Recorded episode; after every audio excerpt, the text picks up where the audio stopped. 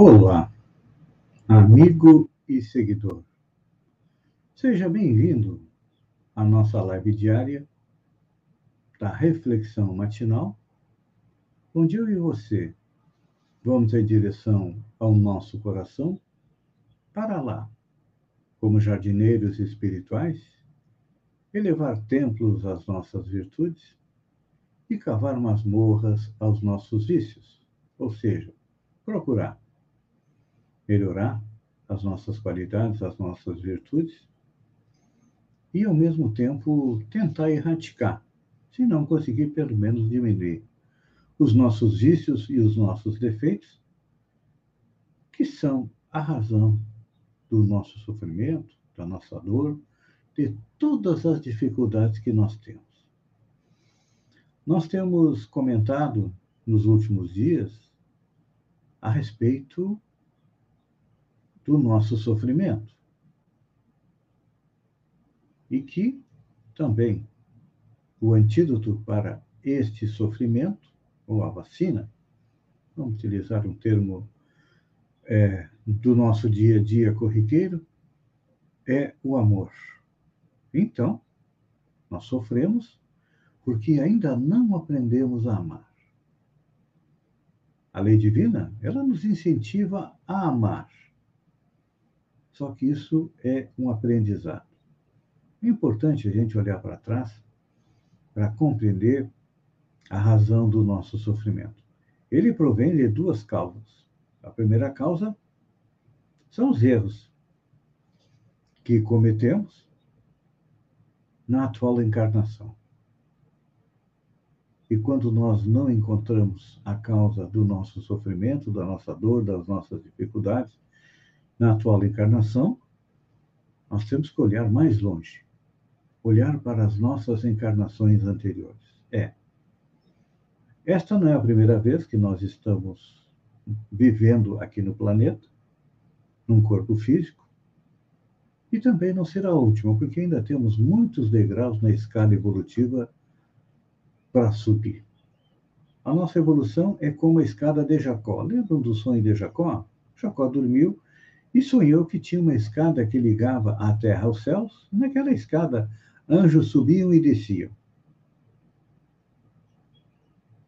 Isso representa nós, que estamos tentando subir na escada em direção ao céu, em direção à felicidade, e aqueles anjos que descem são os espíritos superiores que vêm nos mostrar o caminho que temos que seguir para chegar a tão sonhada felicidade. Isso porque nós, como seres inteligentes da criação, não temos mais de 50, 60 mil anos no reino nominal. E basta nós olharmos a história pregressa da humanidade para compreender que lá atrás imperava a força, imperavam os instintos, ou seja, o importante era satisfazer as nossas necessidades, o resto não importava. Podíamos matar, roubar, estuprar, se era esse o nosso desejo.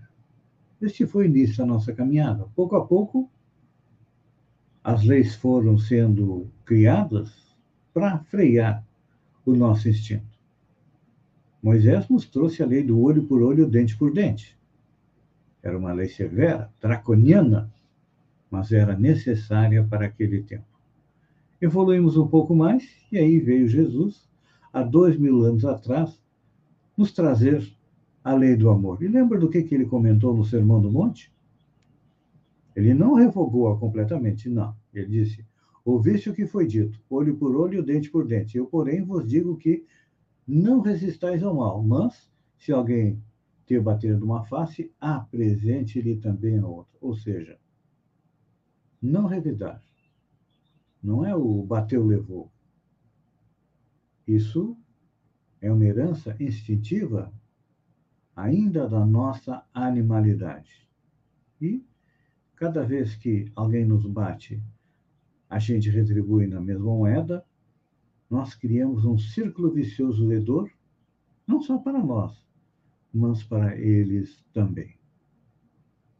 É, por isso que Jesus pediu para apresentar a outra face. E aí, nós podemos compreender a função da dor.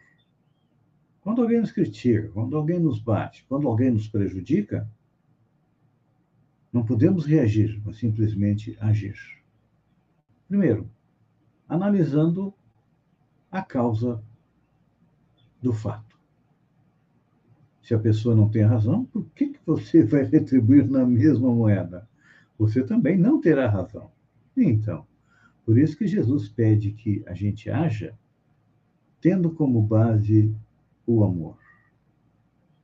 E à medida que nós vamos agindo com amor, vamos colocando em prática também é a pedagogia de Jesus. A pedagogia de Jesus era a pedagogia do amor, que fazia o quê?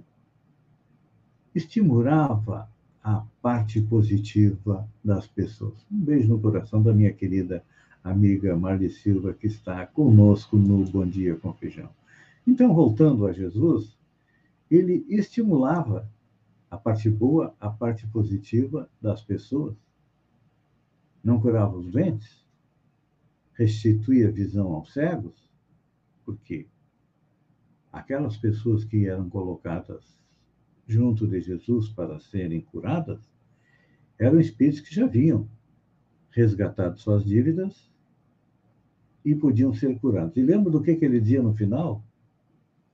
Vai e não peques mais. Ou seja, não haja da mesma forma como agiu. Então, amigo e seguidor, a nossa dica de hoje é agir de uma forma diferente daquilo que nós agimos antes. Agir com amor. Compreender que nem todos pensam como nós, nem todos agem como nós, nem todos são tão bons como nós, e que o tempo, a paciência, a cordialidade são extremamente importantes para a gente transformar um inimigo de um amigo. Lembre disso. Essas ideias que nós temos, esses preconceitos que nós trazemos de outras encarnações, precisam ser mudados. Na base de quê? Na base do amor. Pense nisso, amigo e seguidor, enquanto eu agradeço a você por ter estado comigo durante esses minutos. Fiquem com Deus, um bom dia e até amanhã, no alvorecer, com mais uma reflexão matinal. Um beijo no coração e até lá, então.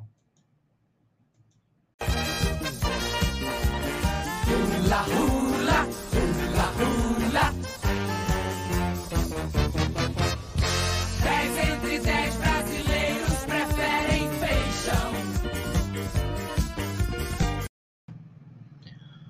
Olá, amigo e seguidor. Seja bem-vindo à live do Bom Dia com Feijão, onde eu e você navegamos pelo mundo da informação com as notícias da região, do Brasil e também do mundo. Começamos com notícias da nossa região. Ontem, na Câmara de Vereadores de Balneário Gaivota, a vereadora Maria da Saúde eh, pediu que os professores fossem incluídos no grupo prioritário para a vacinação da Covid. Vamos ouvir aí as palavras da vereadora é, defendendo a sua indicação. Então, essa é a preocupação. Nós vamos ter todos os professores, todos os educadores, todo o pessoal da educação e mais as nossas crianças. E nenhum deles foram vacinados. Então, o que, é que a gente hoje, todo mundo pede, Maria, o que, é que nós vamos fazer com essas crianças? Eu sei que a secretária de Educação, junto com os seus profissionais, fizeram um trabalho muito bem feito para cuidar a diferença dessas crianças lá dentro. Mas não é fácil. Nós que estamos junto na área da saúde, a gente sabe que não é fácil para separar as crianças e eles ficar no momento certo. Então, o nosso professor deveria já estar vacinado para dia 1 de março, ele já está dando, selecionando essas aulas já com segurança. E eles não têm segurança hoje. Nem eles têm a segurança, nem as nossas crianças que vão estudar. Então é isso que eu peço para o nosso prefeito, para os nossos vereadores, todos nós juntos. Eu tenho um grupo junto com o pessoal de fora, das vereadoras também que são eleitas fora, que todos fizeram através da, da Câmara de Vereador para conseguir a vacinação para todos os educadores, para depois trabalhar com as nossas crianças. Então, está aí as palavras da vereadora Maria da Saúde, que pediu a inclusão dos professores no grupo prioritário de vacinação. E tem notícia boa. O prefeito da minha cidade, onde eu nasci, Bagé, lá no Rio Grande do Sul, é, em live junto com os prefeitos, com o ministro da Saúde, Eduardo Pazuello, pediu e o ministro vai colocar os professores como grupo prioritário para a vacinação é, da Covid. Então, está aí uma boa notícia para os nossos professores. Vamos agora para Santa Catarina. PM atualiza sistema e sargento trans de Santa Catarina terá documento alterado para voltar a trabalhar nas ruas, após 11 meses de espera. A primeira policial mulher transexual da Polícia Militar de Santa Catarina, Priscila Dias Braz Silva, de 43 anos, teve os dados cadastrais da corporação atualizados na tarde desta segunda-feira, dia 22. A nova identidade funcional será feita, segundo o agente, na terça-feira, quando ela viajará para Florianópolis para realizar os trâmites. O, a sargento aguardava há 11 meses pelo cumprimento de uma determinação judicial para modificar suas credenciais profissionais. O que deve ter acontecido é que esta decisão judicial deve ter saído do Tribunal de Justiça ou da comarca, como antigamente eram transportadas as mercadorias no lombo de burro, e levou 11 meses para chegar até Florianópolis. Mas, ainda bem que é, foi cumprida a determinação judicial. Quinto caso da variante brasileira do coronavírus é confirmado em Santa Catarina. O quinto caso da variante brasileira do coronavírus, identificada primeiro em Manaus, foi confirmado em Santa Catarina. Trata-se de uma mulher de 54 anos que foi atendida em Rio do Sul, depois transferida e internada em Ibirama, no Vale do Itajaí. Ela teve alta conforme a Secretaria da Saúde, que confirmou o caso nesta segunda-feira. Ela é moradora da cidade de Humaitá, no Amazonas, e foi atendida na UPA de Rio do Sul, onde estava hospedada. Então, já é o quinto caso. E como nós estamos com 15 das 16 regiões em estado gravíssimo, temos que seguir todos os protocolos. Com o tombo das ações, Petrobras encolheu mais de 100 bilhões nesta sexta-feira. Ações da Petrobras caíram 20% e lideraram as perdas na bolsa. É. Nesta segunda-feira, a estatal encolheu 74,2 bilhões apenas no pregão de ontem. Foi a segunda maior queda diária de valor no mercado da Petrobras desde o início do Plano Real. Para vocês verem, ela foi avaliada nesta segunda em 280,5 bilhões contra 382,9 no fechamento da última quinta-feira, retrocedendo para o menor patamar desde novembro de 2020. No início do governo Bolsonaro, ela valia 316 bilhões. Em maio de 2008, ela chegou a valer 510 bilhões. É.